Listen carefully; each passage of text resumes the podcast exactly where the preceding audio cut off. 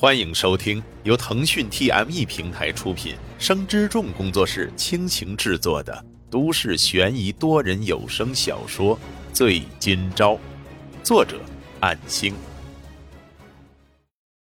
第七十一章，沈今朝十分无奈，心中的苦涩与愤怒都无处宣泄。为什么穆福来如此针对自己？明明造成这个悲剧的，不也是因为莫金尊而起的吗？为什么就不能想一想，导致这种不幸的结果究竟是谁的错？房门被打开，乔可奈眼睛红红的，立刻就抱住了沈金钊，头埋在他的腹部，忍着没有哭出声。而他身后站着的就是表情严肃的君卓，不用问，他们也已经偷听全程了。沈金钊只能轻抚着乔可奈的头，感谢他们对自己的关心，两眼却一直没有离开君卓，彼此对视着。需要我帮忙吗？君卓认真的说道。沈金钊闭目轻叹，恐怕并不好处理。毕竟如阿雪的父亲说的那样，受苦的是阿雪，这是实情，而我责无旁贷。那你就能忍受对方这样的威胁吗？刚才的事，那个大叔已经构成犯罪行为了，如果要报警，也是可以立案的。我和小奈还有附近听到的人都能作证。沈金钊睁开双眼，摇头：“不要让事情变得更复杂了。虽然被穆家断定我就是谋害阿雪的恶徒，可是只要我知道我自己没有这样做，问心无愧就行了。”你说的阿雪，她的名字能告诉我吗？君卓这才发现自己根本就不了解沈金钊。甚至连他涉案的相关人员的名字都不清楚，实在是太过失态了。不过这也是没有办法的，毕竟昨天晚上才认识，之前也不过是知道有沈金钊这个人、这个案子而已。为了躲避周围的目光，三个人重新回到病房。就在沈明月的病床边，沈金钊再一次述说了那晚的情况。然而这一切都是他的罪责，不知道对多少人编造了多少次案发现场的情况。只要能为姐姐摆脱罪责，撒多少次的谎都无所谓。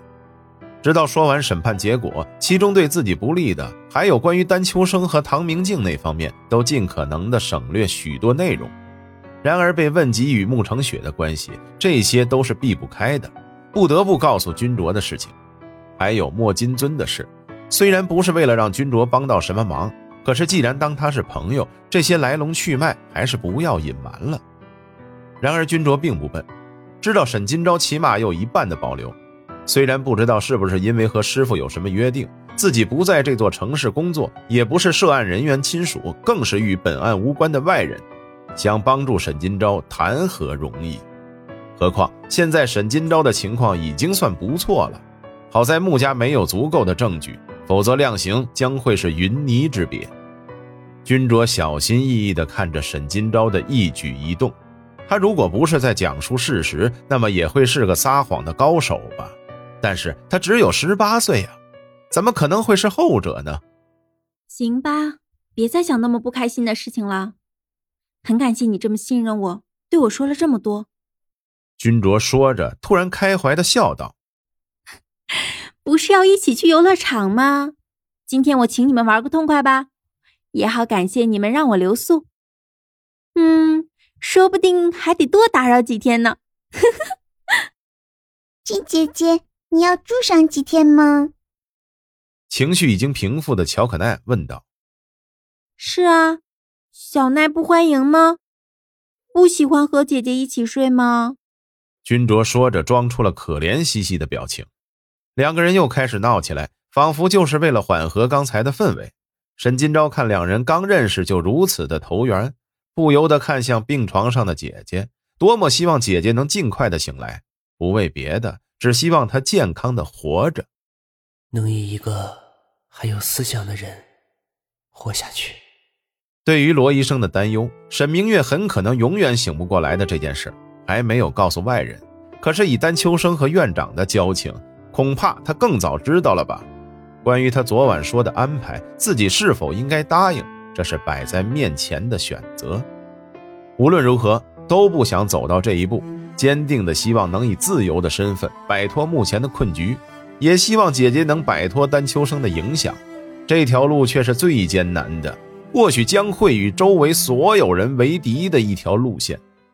三个人离开医院之后，如君卓所说的那样，到处游玩。沈金钊就像一位导游那样，不得不满足着君卓提出的各种想法。除了游乐场之外，甚至还去了许多的场所。直到傍晚，刚从电影院出来，君卓突然说道：“嗯，小赵，你会打台球吗？”沈金钊一愣，表情僵了片刻，随后说道：“呃，以前和同学玩过一两次。”“嗯，那就行，走吧。”君卓说着，就带乔可奈朝商场外面走去，因为对面就有一间大型的桌球城。结果沈金钊没有走动。“嗯，怎么了？”君姐，要不？我们还是去玩点别的吧，先吃晚饭也可以，我都有些饿了。君卓灵敏的嗅到了可疑的事迹，半眯着眼说道：“哦，刚才小奈吃不下的半桶爆米花是谁吃掉来着？怎么就又饿了呢？”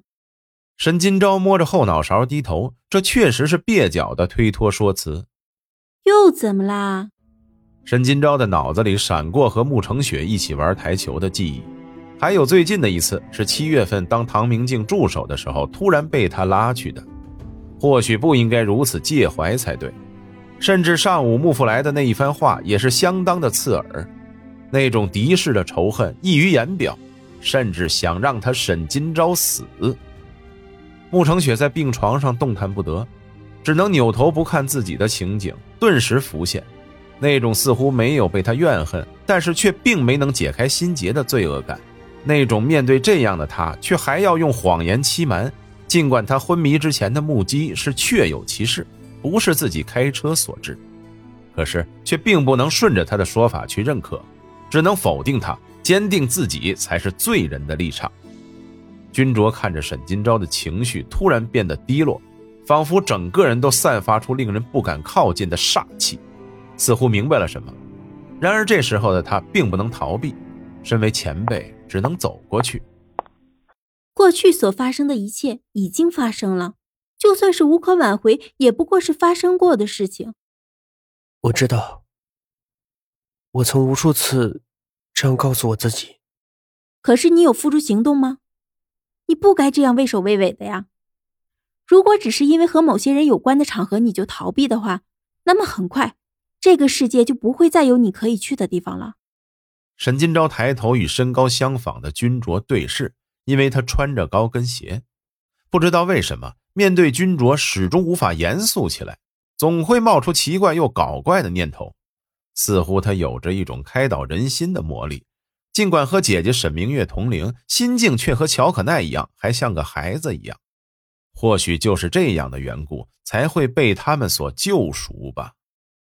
谢谢，我知道该怎么做了。本章播讲完毕，感谢您的收听。若您喜欢，就请动动手指分享和订阅吧，谢谢。